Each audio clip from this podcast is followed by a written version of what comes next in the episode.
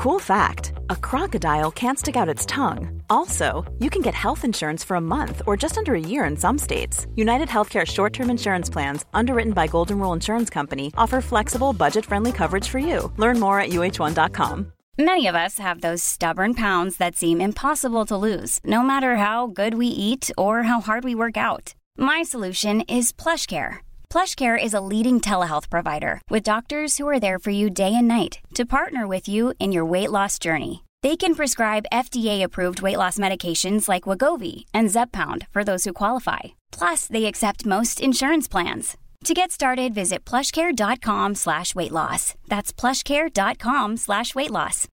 Since 2013, Bombas has donated over 100 million socks, underwear, and T-shirts to those facing homelessness. If we counted those on air, this ad would last over 1,157 days. But if we counted the time it takes to make a donation possible, it would take just a few clicks. Because every time you make a purchase, Bombas donates an item to someone who needs it. Go to bombas.com slash ACAST and use code ACAST for 20% off your first purchase. That's bombas.com slash ACAST, code ACAST. En este video compartiré seis lecciones del libro llamado El hombre más rico de Babilonia. Es uno de los libros financieros más famosos y antiguos. El libro cuenta una historia que sucedió en Babilonia durante la antigüedad. El libro está escrito en forma de historia. Básicamente, un joven le pide a una persona rica que lo guíe y el hombre rico le enseña lentamente las reglas de la riqueza. La mayoría de las ideas en el libro parecen ser de sentido común, pero eso no significa que también sea una práctica común. Primera lección. Paga primero. Por cada 10 monedas que ganes, primero date una a ti. No importa cuánto ganes, reserva al menos el 10% de tus ganancias para la inversión antes de gastar en otra cosa. Ahora puedes decir, ¿pero todo lo que gano no es mío? Bueno, lamentablemente no lo es. El gobierno toma su parte primero, y luego tú pagas el alquiler, el seguro, etc. En el libro hay una analogía entre gastos y esclavitud. Es una forma muy poderosa de ver todos los gastos mientras esclavizas a alguien más. Si gano 3 mil dólares al mes y pago mil por el alquiler, significan 10 días como esclavo para mi arrendador, dos días para mi compañía de seguros, un día para mi proveedor de Internet, etc. Y así es como la mayoría de nosotros terminamos pagando a todos los demás, pero no a nosotros mismos. Ahora, un grupo de personas que miran el video va a decir que el 10% es demasiado para ahorrar para la inversión. Si estás en este grupo, imagina el siguiente escenario. Imaginemos que irás a trabajar mañana y tu jefe te dice que la empresa está en una situación muy mala y que tiene que despedirte o tú debes de aceptar trabajar con un 10% menos de salario.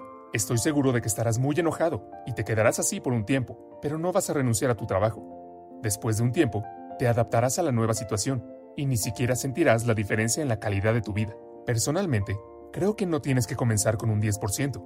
Incluso puedes comenzar con un 3 o 5%. Lo importante es comenzar con cierta cantidad para comenzar a entrenar tus músculos ahorradores. Otra analogía poderosa es ver cada dólar o peso que guardas e invertirlo como un nuevo soldado que agregas a tu ejército, que va a luchar día y noche incansablemente para capturar a otro soldado que trabaje para ti. Y ese soldado recién capturado también luchará para capturar a otro soldado. Este proceso continuará, pero si comienzas a gastar, entonces comenzarás a matar tus propios soldados. Ahora me gustaría contarte mi opinión sobre esta lección, porque es la idea central del libro. Muchas personas que leen el libro comienzan a ahorrar un 10% e invierten a largo plazo, y confían en esta estrategia para enriquecerse. Hice lo mismo yo también, pero luego lo detuve y esta es la razón. Cuando inviertes en el interés compuesto a largo plazo, requieres de mucho tiempo para ver el resultado y la mayor parte del resultado llega a la etapa final de tu vida, cuando ya eres viejo. Por ejemplo, si inviertes 100 mil dólares con un 10% durante 40 años, tus ganancias finales serán de 4.2 millones, lo que suena genial. Pero lo que la mayoría de las personas no se dan cuenta es que después de 30 años tu ganancia es solo de 1.7 millones. Después de 20 años es de 672 mil dólares. Si todo va bien, puedes ganar mucho dinero confiando en el interés compuesto e invirtiendo a largo plazo. Pero aquí está la gran pregunta. ¿Realmente quieres ser rico cuando tengas 65 años? ¿Quieres conducir el automóvil de tus sueños cuando tengas 65 años? No te conozco, pero yo no quiero eso. Quiero disfrutar la vida cuando soy joven, cuando hay energía vital dentro de mí. No digo que ahorrar un 10% e invertir a largo plazo no funcione. No, funciona, y para muchas personas es una excelente manera. Pero si eres joven y quieres hacerte rico mientras eres joven, entonces ahorrar un 10% e invertir a largo plazo podría ser no tan buena opción. Esa es la razón por la que dejé de invertir a largo plazo y comencé a poner mis ahorros del 10% en oportunidades comerciales. Y el libro que me hizo cambiar de opinión se llama The Millionaire Fastlane, que resumiré muy pronto en este canal. Si deseas recibir una notificación, no olvides suscribirte y activar la campana de notificación para que se te informe cuando sube el video. Lección 2. Solo toma consejos de personas que sean expertas en ese campo. El libro ilustra esto con una historia del personaje principal que invierte su dinero con comerciantes extranjeros de joyas que prometieron traer joyas raras a bajo precio. Fue estafado y trajo joyas falsas. Si me preguntas, diría que no es suficiente confiar en los expertos. Debes comprender la industria y hacer tu propia investigación antes de reunirte con un experto. Mi experiencia me ha enseñado tres grandes lecciones sobre los expertos, especialmente en el campo financiero. En primer lugar, los expertos son las personas que son contratadas por la empresa y cobran por la empresa. Entonces, ¿de quién va a defender los intereses? ¿De mí o de la empresa que paga su salario? Por lo tanto, generalmente soy escéptico sobre lo que me están ofreciendo, porque lo que están ofreciendo generalmente es lo mejor para la empresa, no para mí. En segundo lugar, cada vez que algunos expertos me dicen que este es el mejor producto para invertir, siempre le pregunto si él invierte personalmente en él y si esta es una gran oportunidad. La mayoría de las veces, lo que encuentro es que él está tratando de vender algo que no se come él mismo. Las mejores oportunidades de inversión no requieren publicidad en folleto. De hecho, las mejores oportunidades de inversión ni siquiera salen de la sala de la oficina, se consumen internamente. Cuando una empresa de bienes raíces o su empleado encuentra la mejor propiedad, él no va y la anuncia en un sitio web. Si puede, lo compra él mismo o se asegura de que se ha comprado internamente por su compañía o colegas a su alrededor. Mi tercera lección con los expertos es sobre las tarifas. Las tarifas son los asesinos de tus ganancias, especialmente a largo plazo. Sin embargo, la mayoría de las tarifas de tiempo se introducen como un punto menor. Por lo general, dicen, es solo una tarifa del 1%, no es mucho o no es un gran problema. Pero déjame darte un ejemplo y verás cómo la tarifa del 1% hace una gran diferencia a largo plazo. Digamos que tu abuela te regala a ti y a tu hermano 100 mil dólares a cada uno. Ambos piensan que son jóvenes y que no necesitan el dinero ahora, por lo que deciden invertirlo a largo plazo. Tu hermano investiga y encuentra una compañía que cobra una tarifa del 1% y paga un interés del 11%. Sin embargo, tú no investigas e inviertes con una compañía que cobra una tarifa del 2% y también paga un interés del 11%. Avancemos rápidamente a 30 años y veamos cómo el 1% de diferencia en las tarifas impacta tus ganancias. Después de 30 años, las ganancias totales de tu hermano serán de alrededor de 1.744.000, pero tus ganancias serán de 1.326.000. Como puedes ver, todo es igual, solo el 1% de diferencia en las tarifas lleva a 418.000 menos ganancias en comparación con tu hermano. En otras palabras, pierdes el 23.9% de tus ganancias debido a la diferencia de 1% en las tarifas. Lección 3. Las personas que toman medidas se vuelven más afortunadas porque hacen su propia suerte. La suerte a menudo toma la forma de una oportunidad que debes aprovechar en el momento adecuado. Los hombres de acción, que aprovechan rápidamente las oportunidades y aprovechan al máximo, son los que tienen suerte. La procrastinación sobre la toma de decisiones solo lleva a arrepentimientos. Los procrastinadores y los hacedores enfrentan la misma cantidad de oportunidades. Lo que los distingue es la cantidad de oportunidades que intentan tomar. La diferencia entre ellos es que el procrastinador comienza a pensar que el hacedor tuvo suerte, o que nació en la familia correcta, tenía la genética correcta, etc. Hace varias semanas estaba hablando con un amigo y comenzamos a platicar sobre un libro llamado Piense y hágase rico. Me dijo que había visto a muchas personas comprar y leer este libro, pero nunca había visto a nadie volverse rico. Estaba tratando de demostrar que las ideas en ese libro no funcionan, con lo que no estoy de acuerdo.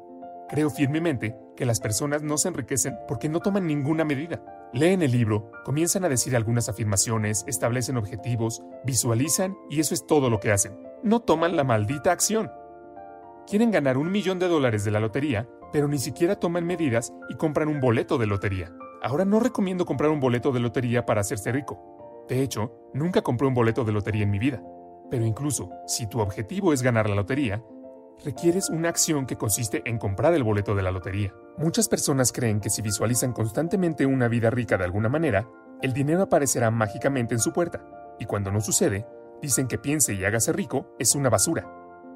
Si quieres tener suerte, si quieres ser rico, actúa. Por cierto, también he resumido Piense y hágase rico anteriormente en este canal. Dejaré un enlace en la descripción si quieres ver ese también. Lección 4.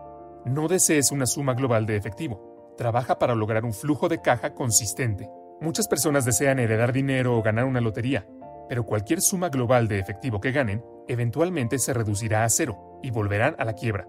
Muchas personas que reciben una suma global gastan la cantidad total dentro de un año. Probablemente hayas visto personas que siguen una dieta estricta y pierden muchos kilos en un corto periodo de tiempo, pero después de un tiempo vuelven a su forma y dieta anteriores porque no desarrollaron los sistemas y hábitos necesarios. La parte más loca es que generalmente las personas que obtienen riqueza repentina no están mejor que cuando comenzaron. Su moda, nivel de vida y todo lo demás es sorprendentemente el mismo. Hacerse rico es como aprender a andar en bicicleta. Una vez que lo aprendes, nunca lo olvidas, y nadie puede quitártelo. Incluso después de muchos años, aún puedes montarlo. Hace unos días estaba escuchando a un CEO que dijo, puedes quitar todo lo que tenemos ahora y dejarnos sin nada en el medio de la nada, y estaremos en el mismo lugar después de un corto periodo de tiempo. Me encantó su actitud y creo que explica muy bien el mensaje principal de esta lección. Lección 5. Invierte en tu habilidad para ganar más. ¿Qué significa esto realmente? significa que debes dedicar tu tiempo a mejorar tus habilidades, conocimientos y capacidad para ganar más dinero. Esta es una de las reglas de oro, pero se puede pasar por alto constantemente. La mayoría de las personas dejan de aprender una vez que terminan la escuela. Otros son aprendices de por vida. Hasta que mueren a los 90 años, siguen aprendiendo y mejorando. Esto les da una gran ventaja con el tiempo. Mientras que el trabajador promedio se va a casa después del trabajo para mirar televisión, no hace nada para mejorar. Lección 6. Perderás dinero si dejas que la avaricia nuble tu juicio. Hay una diferencia entre tener grandes sueños y dejar que tus sueños y tu codicia influyan en tus decisiones. Una vez que la avaricia se hace cargo, comienzas a creer cosas poco realistas e ignoras los hechos. Quieres que sea tan cierto que dejas de preguntar. Cosas más locas se han logrado antes, pero eso no significa que aceptes la promesa de que alguien te ofrezca retornos mágicos. Eso es una estafa. Si estudias a los inversores exitosos como Warren Buffett, verás que son muy conservadores con sus inversiones. Prefieren construir lentamente en lugar de apresurarse a una oportunidad arriesgada. Esta fue la última lección. Si tengo que resumir este libro en dos oraciones, serían estas. Primero, ahorra e invierte el 10% de lo que ganas con personas y empresas que son hábiles en su oficio para que ganes más dinero. Segundo, piensa en cada dólar que ganas como un trabajador que trabaja para ti Asegúrate de que funcione para ganarle más dinero, no menos. Finalmente, como lector, tengo pocos comentarios sobre el libro y el autor. El lenguaje en que este libro está escrito a veces te hace sentir como si estuvieras leyendo un viejo libro religioso. En algunos párrafos también parecía aburrido y difícil de entender lo que el autor intenta decir. Ahora, sobre el autor. George Clason no fue una de las personas más ricas de su tiempo, por lo que genera un escepticismo saludable y te hace decir, ¿qué lo hace creíble para dar consejos financieros? Tras la investigación, resulta que el libro no fue escrito realmente durante la era antigua que se muestra en el libro. De hecho, George lo escribió en 1926, un par de años antes de la Gran Depresión. No hay mucha información sobre George Clason. Lo que sí sé es que no fue una de las personas más ricas durante su tiempo, porque los magnates de los negocios como Carnegie, Ford y Rockefeller vivieron durante esos tiempos, y probablemente sepas cuán ricos eran. A pesar del escepticismo, eso no significa que los principios estén equivocados. Según lo que he visto, muchos otros millonarios y multimillonarios dicen cosas similares sobre la creación y preservación de la riqueza. Cuando estás leyendo un libro es muy importante diferenciar el mensaje y el mensajero. El autor del libro es el mensajero y lo que dice es el mensaje. Hay varios autores que no me gustan personalmente, pero tienen mensajes valiosos y trato de no mezclar el mensaje y el mensajero. A veces las personas comentan cosas negativas hacia mí, el canal o el autor, pero no entienden que yo soy solo el mensajero es importante juzgar el mensaje y al mensajero por separado.